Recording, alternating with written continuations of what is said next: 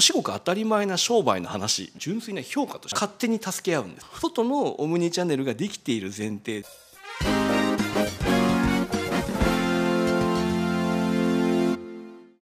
皆さんこんにちは。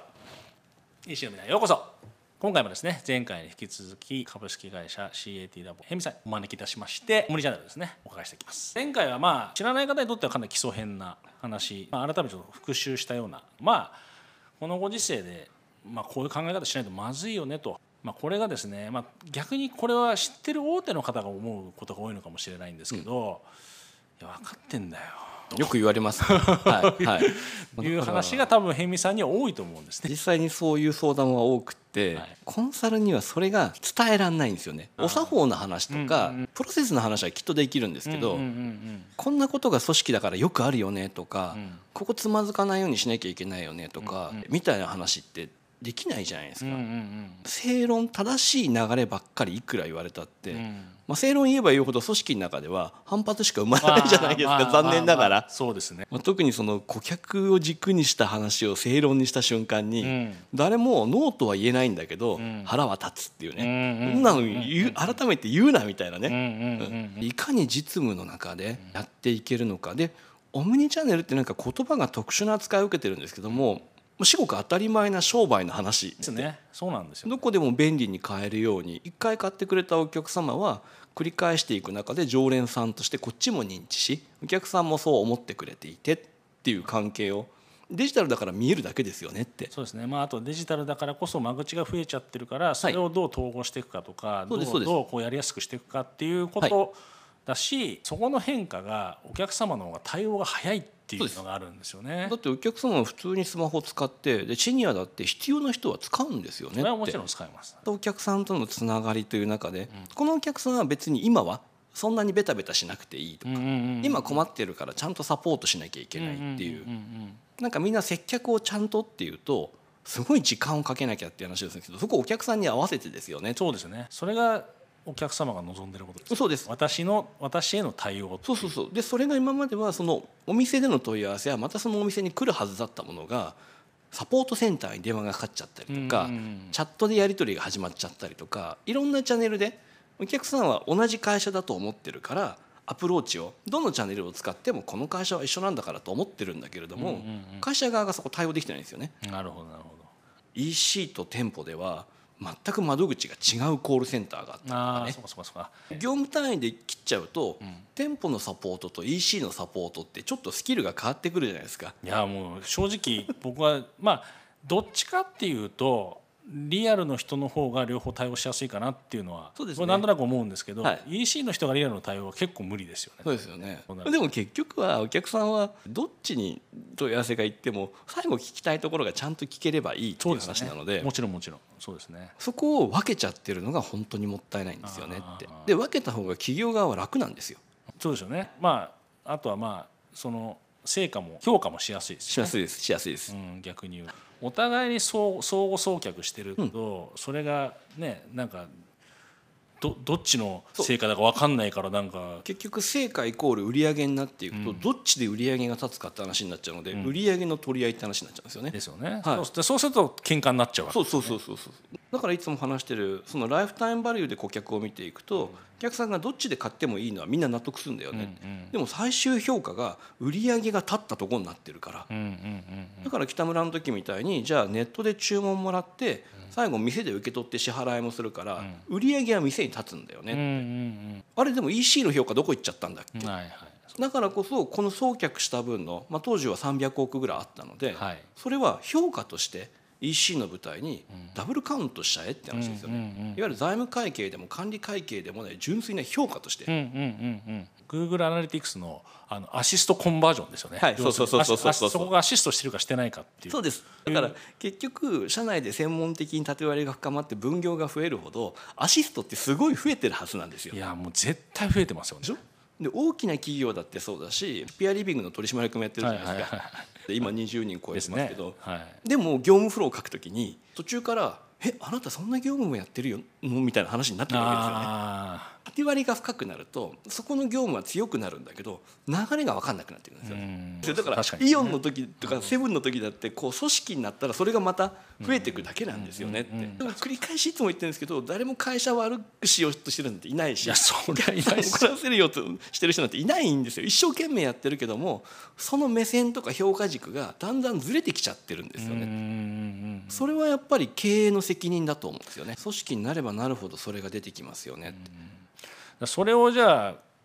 辺見さんはまあ今業務フローって話もされてましたけど、業務フローとかで解消していくってことなんですか？そうですね。業務フローとだからいつもコンサルで入ると、はい。あらゆる部署あの役員層とかも含めてインタビューをさせてもらって、ええ。であなたの仕事は何ですか？評価軸は何ですか？他部署と関わっているものはどんなものがあります、って聞いてから初めてあなたの課題と会社の課題を教えてくださいっていう話をしていくともうつながって出てくるんですよ。なるほどなるほど。よくみんなねコンサルの人とか課題は何ですかって聞いちゃうじゃないですか、そんな分かってたら苦労しないですよ。確かに、う ん表面的な原因と結果の結果の話ばっかり出てきて、原因のところが出てこない。あで各部署から聞いていきながら業務フローでつなげていくと、どこかの部署が悪いわけじゃなくてつながりに問題があったりとかするわけですよね。古いやり方がたまたま残っちゃってて、昔は午後の3時までに伝票を閉めて経理に持ってきましょうっつって。経理が3時から5時の間に全部打ち込みをして集計してみたいな、うんうんうんえでもデジタルな伝票に全部置き換えたら、3時って締めの意味はなくなるよね、まあそうですね。例えばそういう話ですよね、ん。誰かが悪いわけじゃなくてもう流れは変えられるのにん。変わってなかったっていう、まあで一方で今度はそれをやってる人はその業務を取られると思っちゃうんですよね。そうそうそうそうはいそうそうそうそう。でも絶対に取られないしやっぱりあなたがいるからこれができてるんですよねって、うんうんしかもじゃあそこの作業が減った時にあなたやりたいことがある、うんうんうん。でも時間がないんですって言ってましたよねって、うんそれをやってもらえばいいってことですよね。そうなんです。逆に言えば。はい。それを会社がちゃんと目標とか評価に入れていったら、別に外の人をいっぱい取らなくったって、ん。社内の人だって新しいことをちゃんと見る目ができてくるんですよ。うんうん。そっちの方がよっぽど改革は進んでいくんですよね、まあ、そもそもデジタルって言ったらば、まあ、そういうものを任すデジタルとか AI に任せちゃってやるっていうこともやりやすくなってるわけですからね。しかもね面白いのがこれがだんだん深まっていくと勝手にみんな他の部署を助けようとするんですよ。だって業務のつながりが見えてきてなるほど、ここじゃなくてこっちを改善すると、うん。でもそこは他の部署なんだけど、うんここで1時間自分の作業が空いたからこっちの応援に1時間みんなが行ったら、ん。もっと早く出荷できるとか、もっと早く終わってって、う。んみんな考えるようになるんですよ、うん。だって普段はチラチラ見てるわけですよ、ん。それがフローで余計つながりが見えてきたら、あ改善するのはここなんだなって誰だって分かりますよ。別に経営者じゃなくても、勝手に助け合うんですよ、うん。その時に評価軸がちゃんと乗っかってたら、相互支援を評価する寛容売上でも何でもいいんですけども、そん。なのがあったらみんな動きやすいんですよね、フローで見える化するとこまでは経営者だって分かるはずなんですよ、うんうんうんその下のマニュアルの話は別ですよ。そうですね。一個一個の作業は、でもどういう流れになってるかは経営は絶対に把握しとかなきゃいけないんですよね、そこに数値を当てはめて目標を当てはめていかないと決められないはずなのでいろんなことが、あえて言うんだったら売上が悪いわけじゃなくて売上を正しく因数分解してるかってことですよね、前もそのデジタルの話になった時にあの九州のホームセンターのグッデイの柳社長と話した時に、なんで柳さん自分でタブローとか使ってデータとか数字とか見るんですかって。えだって経営者が一番早く数字見たいじゃないですか。ああそれはもうまさしく忘れてた。そうだそうだ。ずっと鈴木さんにそれ言われてたと思って正しい数字を早く見たいのは経営者なんですよねって、そこから初めてちゃんと策を打つことができる指示を出すことができるっていう。だから経営者ほど早く数字を見れる環境を使った方がいいしそこからデジタルに馴染んでいけばいいんですよねって。因果関係が見えるっていうことなんですよね。業務のフローが見えて数字が見えてるとどこで何が起きてるのかってそれを改善すればいい課題の話であって、見えないブラックボックスの問題になった瞬間にみんな嫌がるわけですよね。これがだからオムニチャンネルであらゆるところの数字がつながって見えてることが、経営としては一番いいわけですよね。そうですね。物流の数字からコールセンターの数字から店舗の数字から。EC の数字から、はい、でマーケティングで見ているコンバージョンだとかいろんなものも含めてですよね、まあ KPI の指標だとか、考え方っていうのは揃えなきゃいけないと思うんですよね。で多分そうなってくると現場でどんどんクイックに判断ができるようになると思うんですよね。そこですよね、はい。い、や現場で判断す、まあ、自走的に走ってくれるのが多分まあ多分経営者もそれを望んでるし。でも勝手に走られたら嫌なのも経営者じゃないですか。だから同じ目線同じ数字同じ考え方みたいなところがそういうので見えてたら、まあ、多少暴走してもいいやって逆に思えるわけですよね。うん。例えばあの職務権限規定では、えー、といくら以上は倫理切らなきゃいけないって言ってるけど、まあ、30万ぐらいまでだったら後で倫理切ってもいいよぐらいの話ですよね。あ逆にそういうのは日本的に許される環境じゃないですか。うんうん海外だと逆にかっちりしてるから。でもなんかそれに実際多分そうなってないと思うんですよね。それができるところが本当は組織の強みなんですよね。あいつに任しといたらいいっていうのは単に責任の押し付けじゃなくてで権限も無理やり移譲する話じゃなくてそういう話ですよね。そんな大した話じゃないじゃないですか。まあ本当に大した話じゃない。現場からするとすごい気が楽になるんですよね。うん。やらせてあげられる方が僕はそれは絶対早いし、まあ、もしかしたら失敗するかもしれないけどそうそうそうもでもそれもまた次につながるそうしかもちゃんと考えて失敗してるから改善できるんですよ。ですよね。はい、時代は今どんどん変わるのが早くなっている、じゃあそれに合わせて早く変わるには経営の時間は足りなすぎるんですよね、うん確かに。本当そうでしょ？だとしたら現場である程度走って上がってくるっていう、それはみんな共通の考え方で共有していく環境って話ですよね、うん当然オムニチャンネルの枠は外れてないんですけど。そうだからこれ外のオムニチャンネルができている前提で中のオムニチャンネルができてないとって話そうなんですよね。はい、あそうか。実はいつも言ってるのこっちの話なんですよ。中のオムニチャンネルですね、はい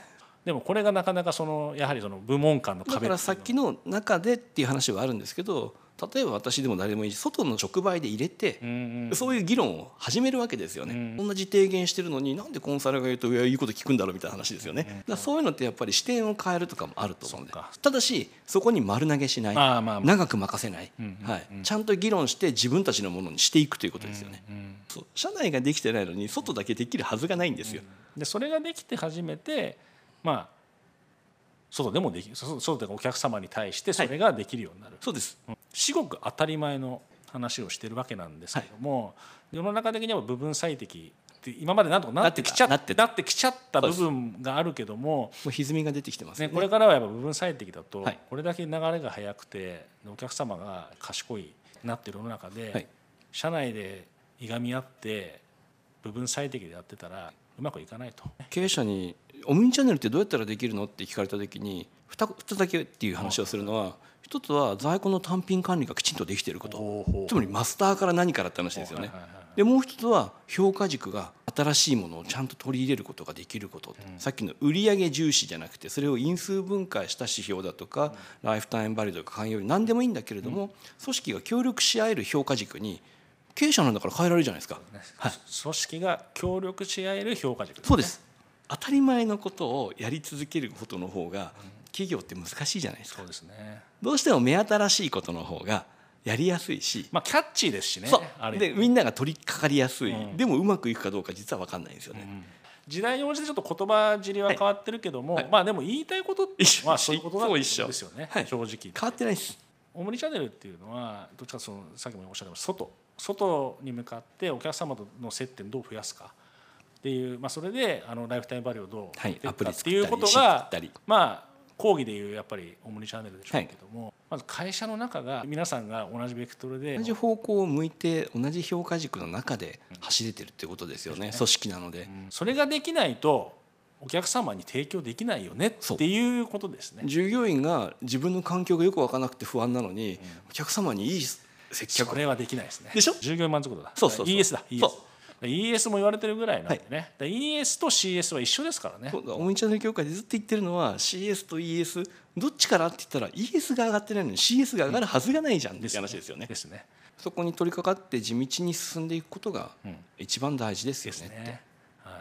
まあ。ヘミさんむちゃくちゃ忙しいんで なかなか大変かもしれないですけど もしかしたらもしかしたら、はい。相談は喜んでお声おおお声掛けいただければ、もしかしたらご協力いただけるかもしれない。はい。あ、の協会に入ってもらうのが、まあ、宣伝というよりも本当にお金そんなにかからないので、入ってもらってそういう環境で毎月毎月勉強会をあちこちでやってるので物流 CS 管理っていうバッグと商品販促売り場っていう3つのでこれでやってるので,、で本当に事業者サイドもいれば支援事業者餌屋さんも半々ぐらいで入ってるので、やっぱりそこで